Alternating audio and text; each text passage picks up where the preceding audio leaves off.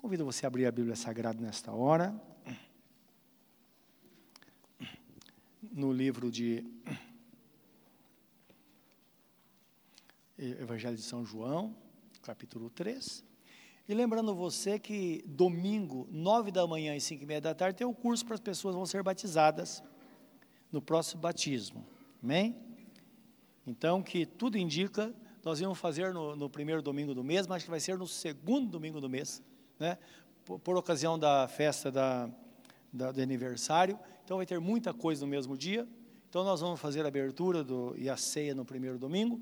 No segundo, nós vamos é, participar é, do batismo. E no terceiro sábado, nós teremos a festa da primavera. Ok?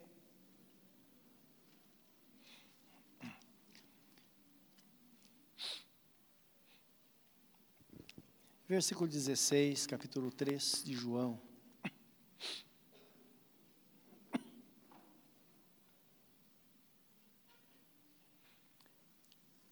Versículo 16, vamos ler até o 18, meus irmãos. Diz assim: Porque Deus amou o mundo de tal maneira que deu o seu Filho unigênito, seu único Filho, para que todo aquele que nele crê não pereça, mas tenha a vida eterna. Porque Deus enviou o seu Filho ao mundo não para que condenasse o mundo, mas para que o mundo fosse salvo por ele. Quem crê nele não é condenado, mas quem não crê já está condenado, porquanto não crê no nome do unigênito Filho de Deus. Amém? Vamos orar? Querido Deus, dá-nos a tua palavra nesta hora, fala ao nosso coração Traz-nos, ó Deus, ensinamento e fortalecimento do nosso espírito.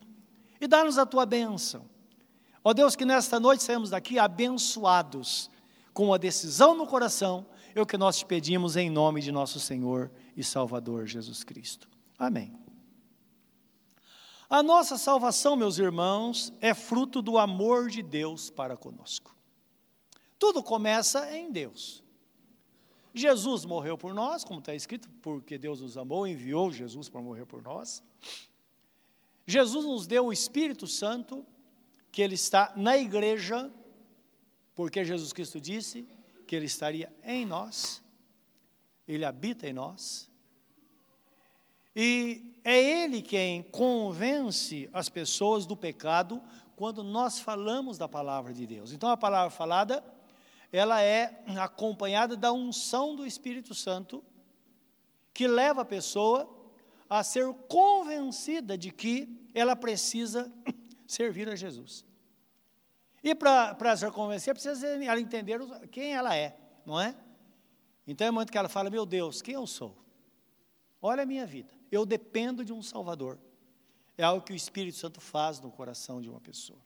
Não é? Então a pessoa é convencida quando nós é, pregamos a palavra, nós não persuadimos as pessoas a se converterem, mas sim deixamos por conta do Espírito Santo, nós só, só apresentamos a proposta. E é o Espírito Santo que vai fazer com que cada um pense sobre o assunto e se convença de que não há salvação em nenhum outro, porque debaixo do céu, como disse o apóstolo São Pedro, não há nenhum outro nome dado entre os homens através do qual devamos ser salvos, a não ser Jesus. Jesus é o único caminho. E o texto fala que Jesus veio ao mundo não para que condenasse o mundo, mas para que o mundo fosse salvo por ele, porque condenado já estava. É por isso que o texto fala no versículo 18 que aquele que não tem Jesus já está condenado. Isso significa que o homem, ele não precisa fazer nada para se perder, ele já está perdido. Então a humanidade, a humanidade perdida precisava de um Salvador e Deus, por causa da sua infinita misericórdia, o seu amor tão grande, ele envia o seu filho para morrer por nós, o justo pelo injusto, para que pela justiça de Jesus nós fôssemos justificados e conduzidos à presença de Deus, herdando assim a salvação e a vida eterna com o Senhor. Essa é a necessidade. Por isso que está escrito: se alguém tem o filho, tem a vida. Se alguém não tem o filho, não verá a vida, mas sobre ele permanece a ira de Deus.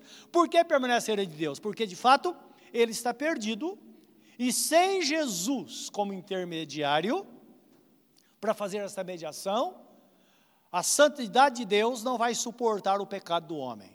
Então lembre que Jesus é o mediador, Jesus se interpõe. Deus vê o homem através de Jesus. E desta forma a misericórdia de Deus se manifesta a nós através da pessoa bendita de nosso Senhor e Salvador Jesus Cristo. Então, esta é a razão porque Deus enviou Jesus para morrer em nosso lugar. E a palavra fala que Jesus veio ao mundo como prova do amor de Deus, do grande amor de Deus. É? Amor, é importante entendermos que envolve três elementos importantes. Quando fala amor, sempre vamos pensar nisso, não é?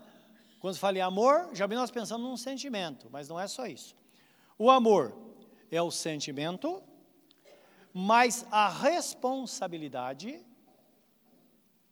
que leva a pessoa a uma atitude. Sempre vai ser assim. Ah, eu amo tanto. Se tem responsabilidade, toma atitude, não é? Se não há os três elementos, então o amor por si mesmo ele se dissolve, ele se torna como uma brisa. Então foi o que aconteceu com, na, no amor de Deus. Deus amou o mundo de tal maneira. E ele, de fato, por causa desse sentimento, ele tinha a responsabilidade de salvar a sua criação, que caiu não por culpa de Deus, mas por culpa dela mesma, não é? Nós vemos que lá no começo, Satanás, personificado numa serpente, diz que ele entrou na serpente, na verdade, e levou a Eva ao pecado. E depois o seu marido também. Então diz que Adão chegou e ela convenceu o marido, e o marido eh, provou do fruto do conhecimento do bem e do mal, e de repente se viram separados de Deus, mortos espiritualmente, separados de Deus. Então, a partir daí, já começou o trabalho de Deus para que enviasse um Salvador. E ele enviou Jesus, porque o princípio é que o homem só poderia ser purificado pelo derramamento de um sangue puro, um sangue perfeito, porque foi determinado por Deus que a vida do homem está no sangue. Nisso, testemunho de Jeová estão certíssimos. A vida está no sangue. Não é? Então, quando alguém falar para você, olha, eu preciso que, que me doe sangue, doe o seu sangue, que você estará doando vida. Está escrito, primeiro no livro de João 3,16, Deus amou o mundo de tal maneira que deu o seu único filho, para que todo aquele que nele crê não pereça, mas tenha vida eterna. Primeira epístola de João 3,16 está escrito assim: Se Jesus deu a vida por nós, então devemos dar a nossa vida pelos nossos irmãos. Então diz que eles estariam certíssimos, estão totalmente errados, porque eles dizem que não pode doar sangue. Amém, meus irmãos? Então, precisamos não poder ter o pensamento do anticristo, precisamos ter o pensamento, pensamento de Jesus, que deu a vida por nós, e nós devemos dar vida pelos nossos irmãos. Está determinado que a vida está no sangue, então está doando sangue, está doando vida para pessoas. Não é? Isso é bíblico. Está escrito. Então, o amor, ele deve ser acompanhado de sentimento, responsabilidade e atitude de fazer. Então, não ficou somente no pensamento. Jesus veio deu a vida por nós. E se você ler nos livros dos evangelhos e no, também livro de Salmos, sobre a agonia de Jesus de saber o que ia acontecer com ele, não é? Então, o livro de Salmos, Salmo 22, o profeta fala, isto é, Jesus estava sabendo disso. Então, ele fala lá que a sua língua se, se apegaria ao, ao paladar, não é? Ele é, é, é, fala da, das, do sofrimento que ele ia ter, não é? Fala do seu corpo todo desconjuntado, ele abandonado, separado de Deus. Ele sabia de tudo isso. Mas lembra, por isso que é chamado de o cordeiro vicário, o sacrifício vicário, que é o inocente que morreu em favor daquele que deveria morrer. É o inocente morrendo em favor do culpado. E o princípio é esse: que o sangue, o homem deveria ser purificado com sangue, porque está escrito que sem derramamento de sangue não há remissão de pecados. Foi determinado por Deus isso. Agora, não poderia ser um ser humano, todos pecaram e todos estavam destituídos da graça do Senhor. Então, foi por isso que Deus enviou o seu filho, não é? Porque senão seria usar um ser humano para morrer por, por outro ser humano seria tentar lavar roupa suja com água suja. Não ia dar certo. Então Deus enviou Jesus, por isso que está escrito, primeira epístola de Pedro 1,19, que nós não fomos comprados com prata ou ouro, ou com coisas materiais, mas com o precioso sangue de nosso Senhor Jesus Cristo, como o sangue de um cordeiro imaculado, um cordeiro sem mancha, um sangue puro foi derramado por nós. Então, nisso aconteceu a grande expiação, o grande, a, a grande é, é, libertação do homem dos seus pecados. E quando o João fala, na sua epístola, capítulo 2, versículo 1, ele diz assim: se confessar, não, não é esse texto, esse é em, em, João capítulo 1, versículo 7, se confessarmos nossos pecados, ele é fiel e justo para perdoar os nossos pecados e nos purificar de toda a injustiça. Acho que um 8, primeira epístola de João. Capítulo 2 fala assim, filhinhos meus, essas coisas vos escrevo para que não pequeis. Mas se porventura alguém pecar, temos um advogado nos céus, Jesus Cristo justo, e ele é propiciação pelos nossos pecados, e não somente pelos nossos, mas pelo pecado do mundo inteiro. Palavra propiciação significa tornar propício aos olhos de Deus, tornar aceitável aos olhos de Deus, mas segundo aspecto é cobrir e apagar. É o que faz o sangue de Jesus sobre nós, hoje ainda, quando nós confessamos a Deus os nossos pecados. Em Romanos 5,8 diz: que Deus prova o seu amor para conosco, em que Cristo morreu por nós, sendo nós ainda pecadores. Meus irmãos, é difícil de entender tudo isso. Quando entra na, nas questões espirituais, o ser humano, a nossa mente, não consegue entender a dimensão de tudo isso. Se cantava um cântico antigamente, algumas igrejas devem cantar ainda, chamado Sublime Amor. Um grande cantor chamado Luiz de Carvalho que cantava essa música. E eu gostava muito porque descrevia o amor de Deus, e ele falava assim: se os mares todos fossem tinta e o céu sem fim fosse papel, se as hastes todas fossem penas e os homens todos escrivães. Então ele estava pensando naquela caneta de tinteiro, que só os mais antigos se lembram disso, né? Aquela pena que molhava na tinta e então a haste. Então se se as hastes todas fossem penas e os homens todos escrivães, nem mesmo assim descreveria o amor em seu fulgor. E ele conclui dizendo: ó oh, maravilha deslumbrante desse eternal amor. Ele falou toda essa grandeza, mas com tudo isso, a gente fica na mesma. Não dá para entender a dimensão deste amor. É um amor inexplicável, o amor do nosso Deus que enviou Jesus para morrer em nosso lugar. E a Bíblia nos chama a compreender, ter uma compreensão deste amor. Livro de Efésios, capítulo 3, versículo 14 a 21, o apóstolo Paulo, ele ora a Deus em favor da igreja. E creio que ele estava orando em favor da igreja, em favor de nós também, em nossos dias, não é? Para que nós pudéssemos compreender perfeitamente esse amor. A compreensão dele fará toda a diferença na nossa vida, meus irmãos. Na nossa relação com Deus e também nossa relação com o próximo, porque a nossa relação, a nossa vida espiritual consiste na nossa relação com Deus e relação também com as pessoas aqui na terra. É uma relação é, horizontal, mas vertical também, não é? Então, certa vez Jesus Cristo disse que como nós podemos dizer que amamos a Deus se não amamos nossos irmãos, ou vice-versa. Porque há uma relação com Deus nós não podemos glorificar a Deus e amaldiçoar as pessoas que foram, foram criadas à imagem e semelhança de Deus. Então, quando nós entendemos isso, isso começa a fazer diferença na nossa vida e nos traz assim um grande compromisso. É, Efésios 2, 14 a 21. Efésios 3, né? Obrigado. Ele fala: por causa disso, me põe de joelho perante o Pai de nosso Senhor Jesus Cristo, do qual toda a família nos céus e na terra toma o nome, para que, segundo as, as riquezas da sua glória, vos conceda que sejais corroborados ou enriquecidos com o poder pelo seu Espírito no homem interior, para que Cristo habite pela fé no vosso coração a fim de, estando arraigados e fundamentados em amor, poderes perfeitamente compreender com todos os santos qual seja a largura e o comprimento e a altura e a profundidade, e conhecer o amor de Cristo que excede todo o entendimento, para que sejais cheios de toda a plenitude de Deus, para que sejais cheios de toda a plenitude de Deus.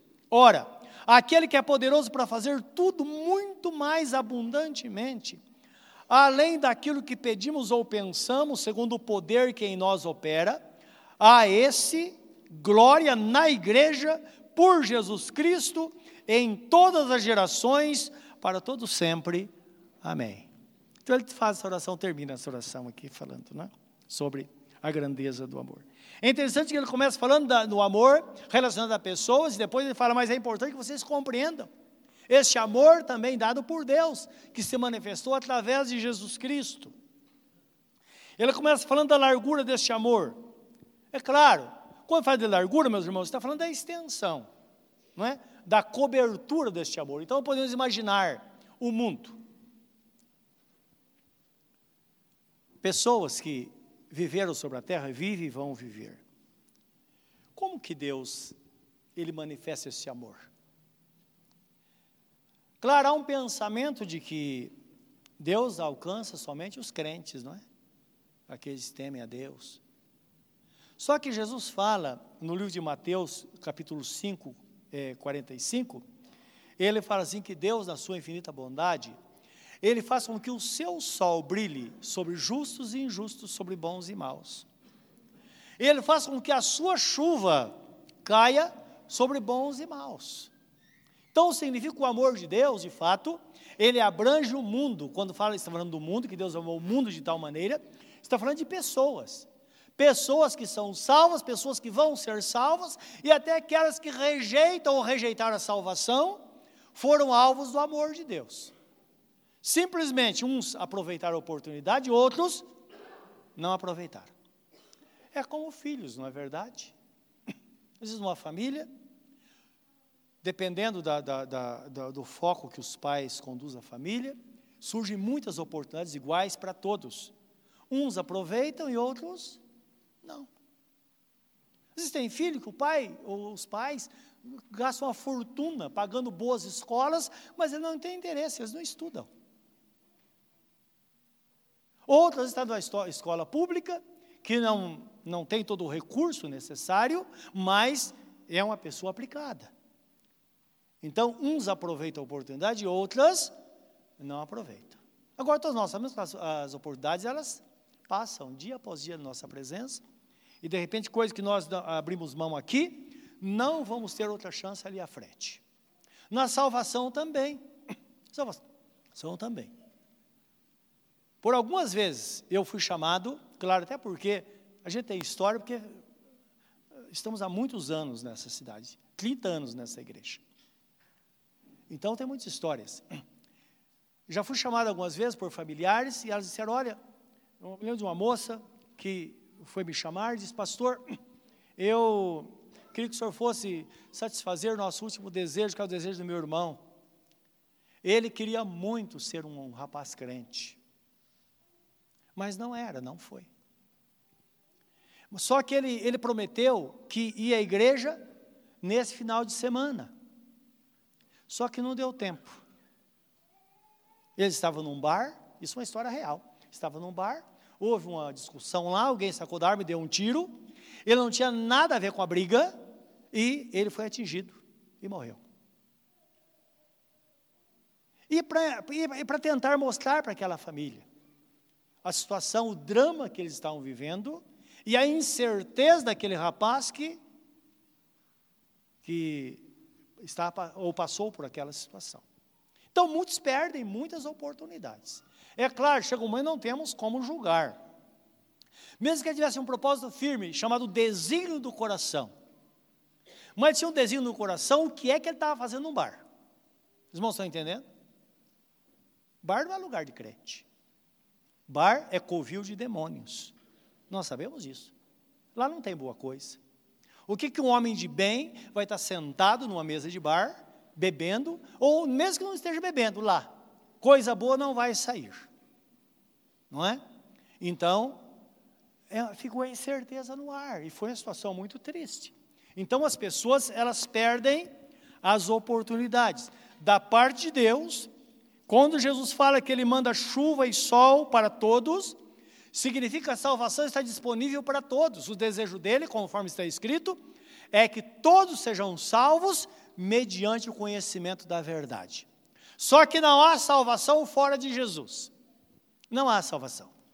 Porque a Bíblia está escrito que Jesus é o único mediador entre Deus e os homens. Ele disse: Eu sou o caminho, a verdade e a vida, e ninguém vem ao Pai a não ser por mim. Não adianta burlar e tentar encontrar o caminho, nenhum caminho chega ao Pai a não ser através de Jesus. Então significa que o único caminho para a salvação é quando a pessoa entende a palavra, reconhece que Jesus morreu por ele e ele se entrega a Jesus, então seu nome é escrito no livro da vida, ele é selado com o Espírito Santo da promessa e aí está realmente, de fato, selado a salvação dele, está garantia da salvação dele, que ele vai passar a eternidade com o Senhor. Então o texto fala da dimensão, da cobertura deste amor, que ele está sobre todos. O texto também fala sobre o cumprimento, o cumprimento deste amor, diz no versículo 18.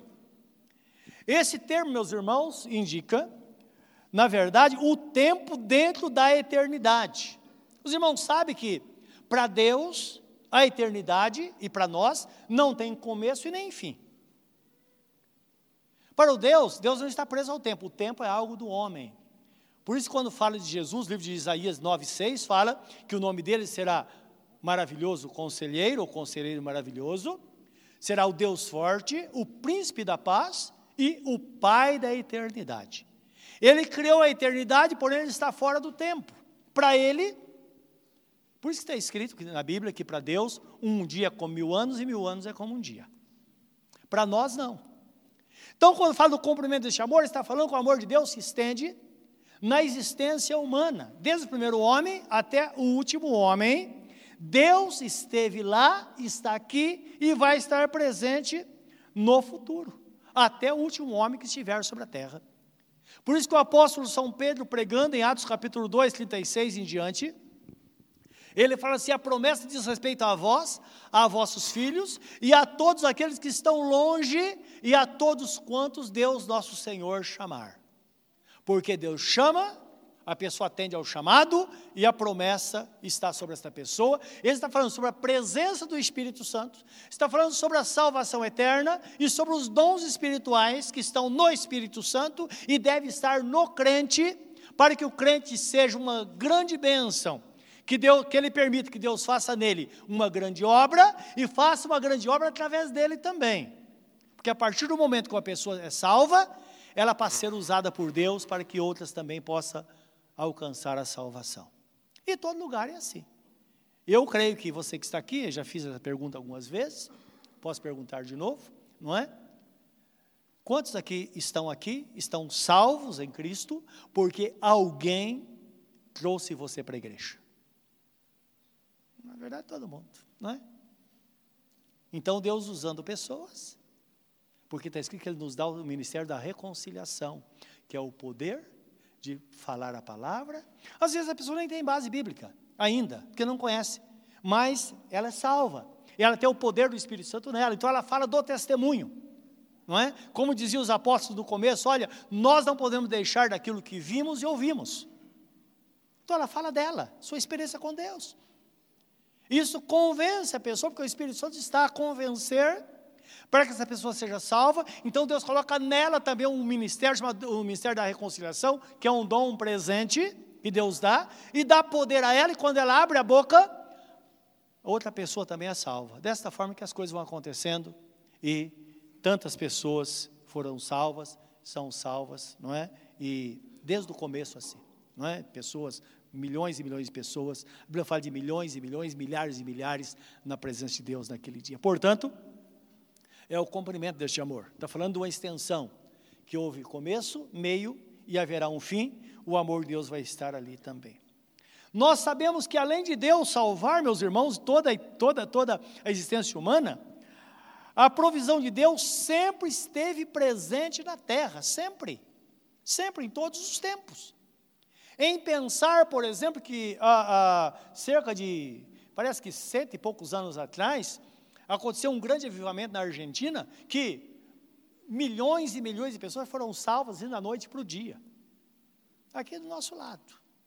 Então não pense que da Argentina vem só coisa ruim, né? O frio que vem de lá. A frente fria não. Deus fez grandes coisas lá também. Então, Deus vai visitando países e as coisas vão acontecendo.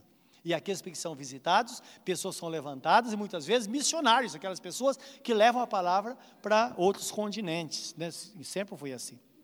Hebreus capítulo 1, versículo 1 diz que no princípio, Deus sempre esteve presente através dos profetas em muitos lugares.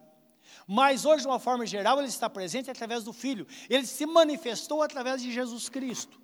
Quando fala de Jesus, nós sabemos de quem está falando. E nós sabemos que isso é tão real que nos países que são contrários ao cristianismo, pessoas são mortas simplesmente por crerem em Jesus. Agora, uma coisa é certa: ninguém segura.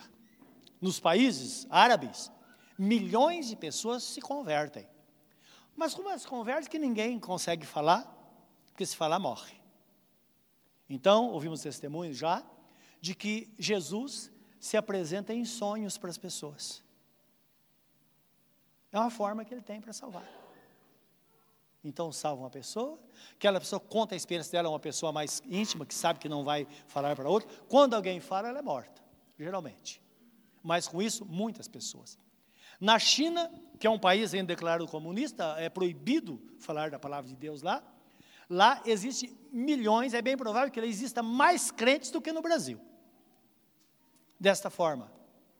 Não é nada propagado em público. Amigos nossos que foram missionários lá, eles diziam que chegavam e falavam para uma pessoa do amor de Jesus, aquela pessoa falava para outra, reunia as famílias, e no batismo eles batizavam no banheiro em casa. Então, se tinha lá uma banheira, tinha uma bacia, ou então a pessoa entrar embaixo do chuveiro, abria o chuveiro, não é? E não tinha outro meio. E eles batizavam a pessoa, te batizam do Pai, do Filho e do Espírito Santo. Então é assim que acontece e vai brotando. Nada e ninguém pode impedir aquilo que Deus tem a fazer. Nada. Bem disse Deus operando eu, quem impedirá? Ninguém impede, meus irmãos.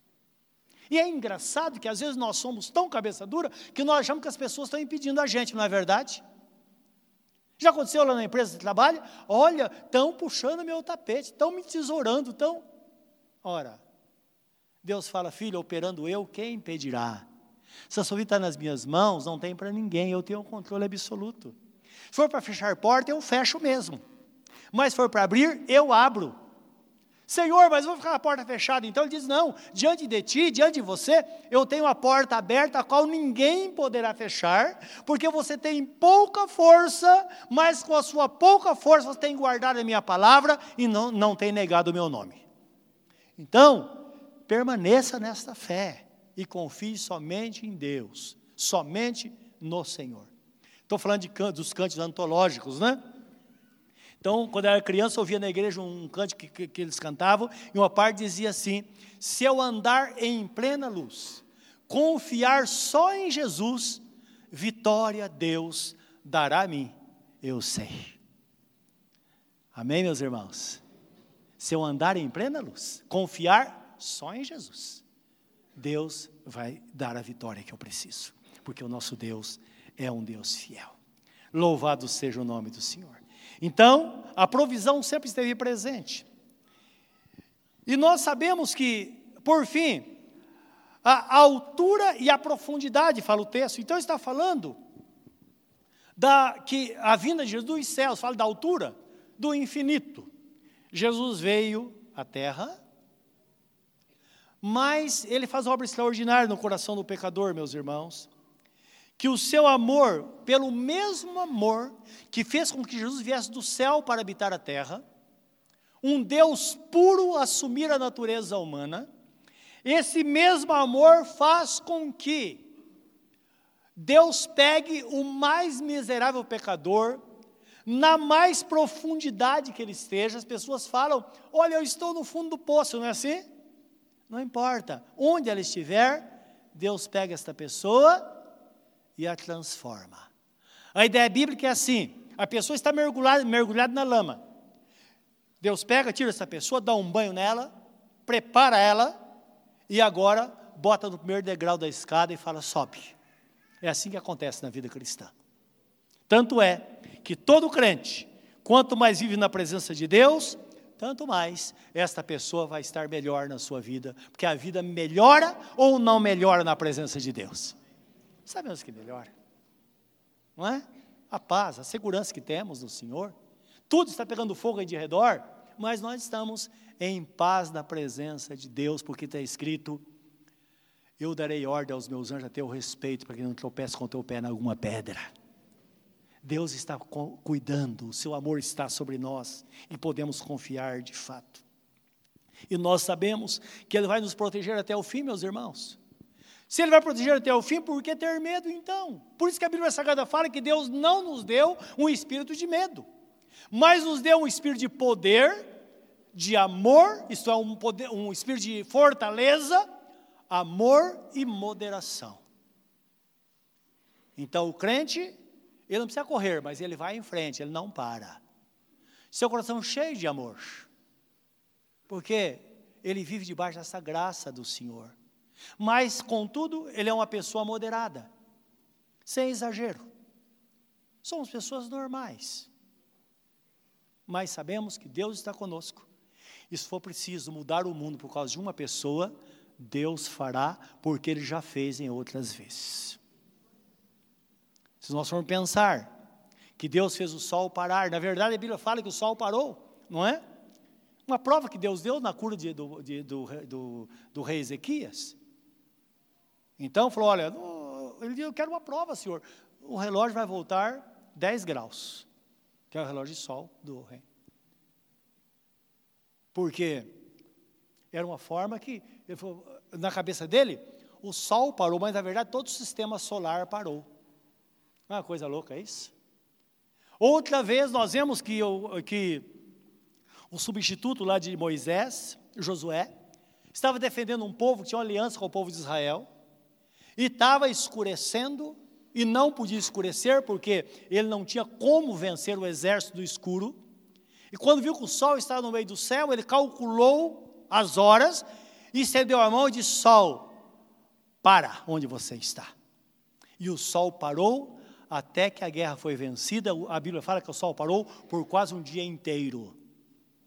Não é fabuloso isso? É claro que os cientistas já falaram mil coisas acerca disso, mas não faz muito tempo que na contagem regressiva do tempo foi descoberto que, na verdade, um dia, falta um dia no sistema solar. Ninguém sabe explicar.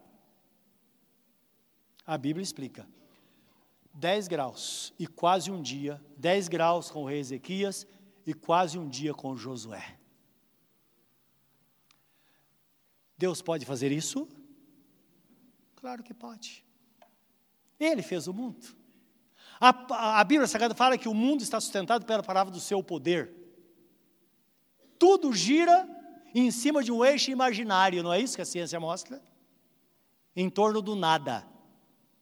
Porque Deus disse: Imagine Deus cuidando da nossa vida. Que ridículo às vezes nós pensarmos que Ele não pode fazer de forma que a Sua vontade aconteça na nossa vida. É o amor que o apóstolo Paulo fala: Senhor, eu oro para que haja compreensão, para que os irmãos compreendam isso. Viram a vida sem medo. Aquele que tem mania de perseguição, que tudo está perseguindo, tudo está acontecendo. Olha o que a Bíblia Sagrada fala no livro de Romanos 8, eh, versículo eh, 31. Eu acho muito bonito esse texto, primeiro, como começa, né? O apóstolo Paulo está descrevendo, está discorrendo sobre a salvação, não é de como Deus, ele predestinou o homem em Cristo, como aquele que foi predestinado agora é chamado. Esse momento Deus está te chamando, não se esqueça disso. Se você não entregou a sua vida a Jesus, Jesus Deus está te chamando. Aquele quem predestinou, agora ele chamou. E aquele quem chamou também justificou. E aquele quem justificou também glorificou. Falando do homem sendo tirado do abismo e colocado no céu. É uma obra completa com começo, meio e fim. E quando chega no 31, ele fala assim: Que diremos, pois, essas coisas? Se Deus é por nós, quem será contra nós? Aquele que nem mesmo seu próprio filho poupou, antes o entregou por todos nós, como nos não dará também com ele todas as coisas? Quem tentará acusação contra os escolhidos de Deus é Deus quem justifica. Sua vida é com Deus, não é com as pessoas. Quem os condenará? Pois é Cristo quem morreu, ou antes quem ressuscitou dentre os mortos, o qual está à direita de Deus e também intercede por nós. Quem nos separará do amor de Cristo? A tribulação ou a angústia? Ou a perseguição? Ou a fome? Ou a nudez? Ou o perigo? Ou a espada? Como está escrito, por amor de ti somos entregues à morte todo dia. Isto é, estamos de peito aberto. Fomos reputados como ovelhas para o matadouro, mas em todas essas coisas somos mais do que vencedores por meio daquele que nos amou. Porque estou certo de que nem a morte, nem a vida, nem os anjos, nem os principados, nem as potestades, nem o presente, nem o porvir, nem a altura, nem a profundidade, nem alguma outra criatura nos poderá separar do amor de Deus que está em Cristo Jesus, o nosso Senhor. Bendito seja o Senhor. Nunca se esqueça que a nossa salvação é fruto do amor de Deus por nós. Ele amou o mundo de tal maneira que deu o seu único filho para que todo aquele que nele crê não pereça, mas tenha a vida eterna. É o amor de Deus que faz com que o mais vil pecador em Cristo se torne uma nova criatura. É o amor. É o amor de Deus que faz o profeta Isaías exclamar em nome de Deus, Deus falando através dele, as seguintes palavras: Vinde-me, ou vinde e argui-me, diz o Senhor, Arguir significa interpelar. É alguém que está cheio de razão e quer uma explicação. Ele fala: pode fazer isso se quiser. Ainda que os vossos pecados sejam como a escarlata, eles se tornarão brancos como a neve. Ainda que sejam vermelhos como o carmesim, se tornarão branco como a branca lã. Se quiser e ouvir, comerá o melhor desta terra. Aquele que quiser e ouvir. Quem não quiser não ouvir, não vai. Agora, aquele, que quiser ouvir, comerá o melhor desta terra. Isso significa, meus irmãos, que os benefícios deste amor dependem do reconhecimento de cada um e da decisão do coração. Lembra que o amor é assim: o amor envolve sentimento, responsabilidade e decisão. Agora, o amor não pode ser aplicado com tudo isso se não houver decisão do outro lado. É interessante isso, que o amor não tem efeito se ele for praticado somente de um lado. O efeito, de fato, acontece quando duas pessoas se amam, não é verdade? Nós cantamos louvores a Deus, falamos todas as maravilhas do Senhor, não é? Isso é louvor a Deus. A Bíblia traz o termo adoração, adoração significa o amor que corresponde ao amor. Então, quando estou cantando, de repente eu percebo que Deus está frente a frente comigo. É como se eu ouvisse. E nós o Senhor, eu te amo. É como se nós ouvíssemos nos nossos ouvidos alguém dizer: Eu também te amo. Eu também te amo. Então, esse, essa é a adoração. É quando nós falamos e Deus do outro lado responde. Então, o amor faz isso.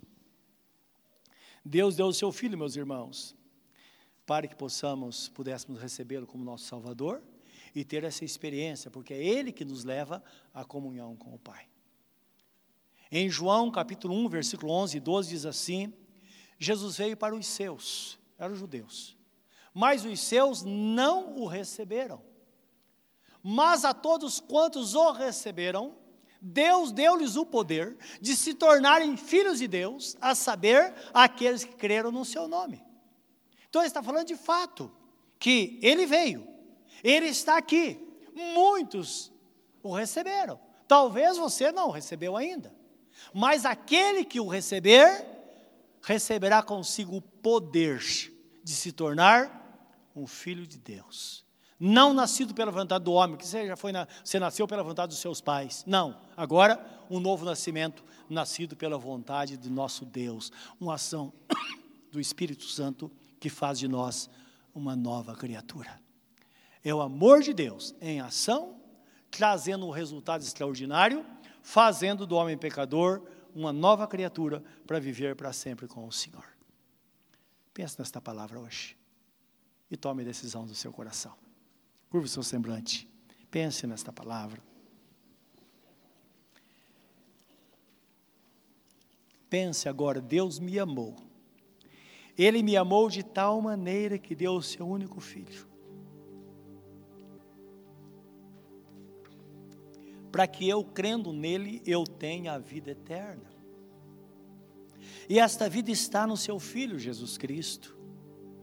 Ser uma nova criatura para viver para Deus, somente para Deus, com direito à eternidade com o nosso Senhor e Salvador Jesus Cristo. Diga sim para Deus nesta noite. Ora Ele dizendo: Senhor, eu quero, eu recebo hoje essa salvação, eu creio e confesso com meu coração, com minha boca, que Tu és o meu Salvador e eu entro no caminho hoje, para não voltar atrás, para te seguir até o fim, para te servir de todo o meu coração, toda a minha alma, todo o meu entendimento, durante toda a minha vida. Senhor, me recebe. Escreve agora o meu nome no livro da vida, Senhor. E ajuda-me nesta jornada. O que eu quero, de fato, é ser uma nova criatura. Que as coisas velhas fiquem para trás eu tenho uma vida nova na presença do Senhor. Se você acabou de falar isso, lembra que está escrito: se com teu coração creres no Senhor Jesus e com tua boca confessares, serás salvo. Porque com o coração se crê para a justiça e com a boca se confessa para a salvação, e todo aquele que nele crê jamais será confundido. É claro, uma nova criatura passa a existir a partir desse momento. Que Deus te abençoe e que Deus nos abençoe nessa jornada. Que esta compreensão nos leve a uma relação melhor com o Senhor nosso Deus. Querido Deus, que a tua graça esteja sobre nós nesta hora. E esta palavra calada no nosso coração nos leve, ó oh Pai, a uma perfeita compreensão da tua grandeza, do teu poder, do teu amor que envolve o que o Senhor sentiu por nós, o que o Senhor sente por nós, que envolve o compromisso do Senhor e a decisão de ter enviado Jesus para morrer por nós. Que essa decisão seja a mesma do nosso coração, Senhor, na nossa jornada cristã, para que vivamos o melhor do Senhor todos os dias da nossa vida. É em nome de Jesus que nós oramos. Amém, Senhor. Amém.